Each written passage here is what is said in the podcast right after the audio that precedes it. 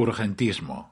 Dícese de esa tendencia a creer o hacer creer a otros que todo es urgente, que todo es para ayer, que corre mucha prisa, que sea lo que sea lo que estés haciendo, tienes que pararlo porque esto es super maxi mega urgente.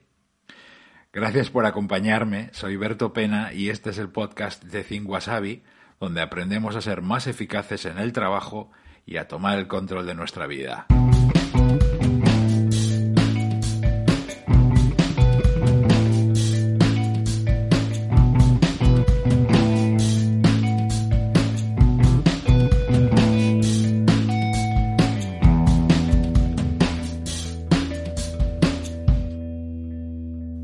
Es una de las mayores mentiras, trampas en las que caemos o hacemos caer a otros. Y lo peor es que está más de moda que nunca. Pero lo cierto es que hay muy pocas cosas que de verdad sean urgentes. Y si no paramos esta locura, cada vez estaremos más desorientados y agobiados sin tiempo para lo importante de verdad.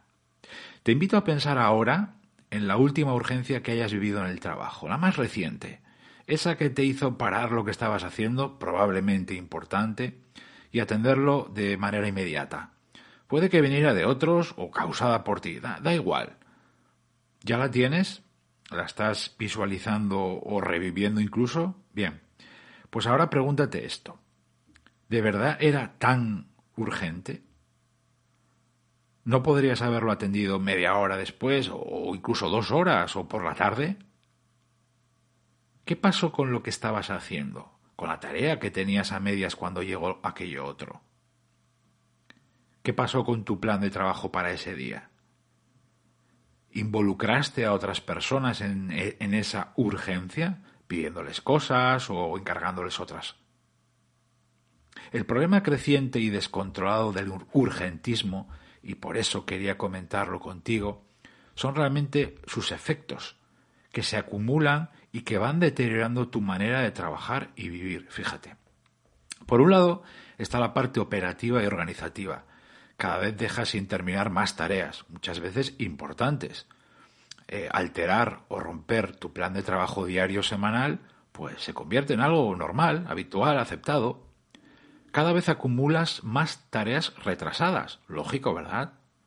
Y otras las tienes que hacer a la carrera, de manera precipitada o chapucera, porque lógicamente cada vez tienes menos tiempo. En definitiva, tienes esa sensación real de que cada vez tu día cunde menos, consigues menos, a pesar de trabajar a tope. Pero es que además hay un efecto mental más peligroso si cabe que lo que te acabo de contar. Al ver urgencias donde no las hay, insisto, bien porque tú las imaginas u otros te convencen o te empujan a ello, tu forma de pensar y analizar empeora.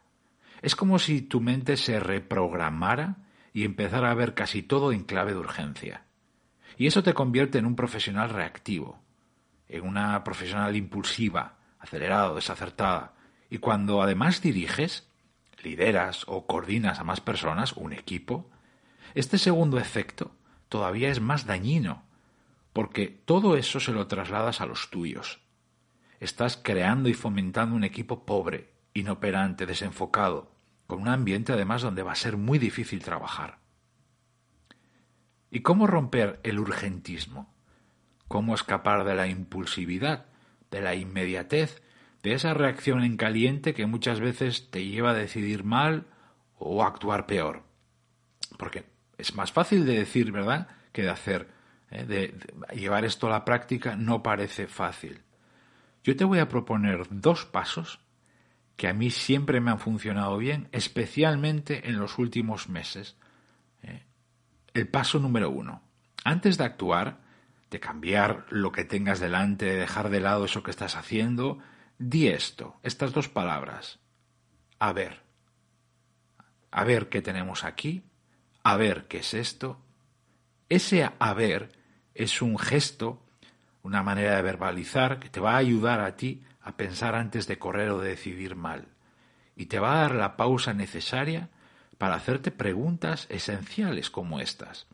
¿De verdad tengo que dejarlo todo en el acto? ¿Qué pasa si no lo atiendo ahora? ¿Cuánto tiempo tengo realmente para hacerlo, corregirlo, arreglarlo? ¿Necesito que me ayude alguien más o lo puedo atender, solucionar por yo solo, por mí misma? Y el paso número dos, después del haber. Ahora es momento de actuar, pero buscando, y aquí viene la clave en la que yo he visto que se marca la diferencia, buscando minimizar las consecuencias de esa decisión, ese, desajuste. Analiza tu plan de trabajo o el vuestro, si es que lo que acaba de llegar afecta a varias personas, y reajusta tus tareas. ¿Qué significa esto? Pospon o retrasa las menores, las de impacto mínimo. Reduce el tiempo de otras que tengas que hacer, pero que a lo mejor puedes darles menos tiempo. Delega si es necesario u oportuno, pero por encima de todo, asegura tiempo para las tareas críticas de tu plan de trabajo. Nunca retrases lo que te hace avanzar. Lo vuelvo a repetir, ¿eh? Nunca retrases lo que de verdad te hace avanzar. La próxima vez que, detectes el urgentismo en tu trabajo, en tu vida personal, familiar, en una llamada, en un correo, en un WhatsApp, te animo a que practiques el a ver. Claro que es importante y cada vez más ser ágiles, resolutivos y muchas veces correr porque no queda otra. Pero más importante, cada vez más, es saber hacia dónde corres. Muchas gracias por acompañarme y regalarme tu tiempo. Si quieres nos volveremos a encontrar en el próximo episodio del podcast. Y mientras tanto, como siempre me puedes encontrar en thinkwasabi.com. Hasta pronto.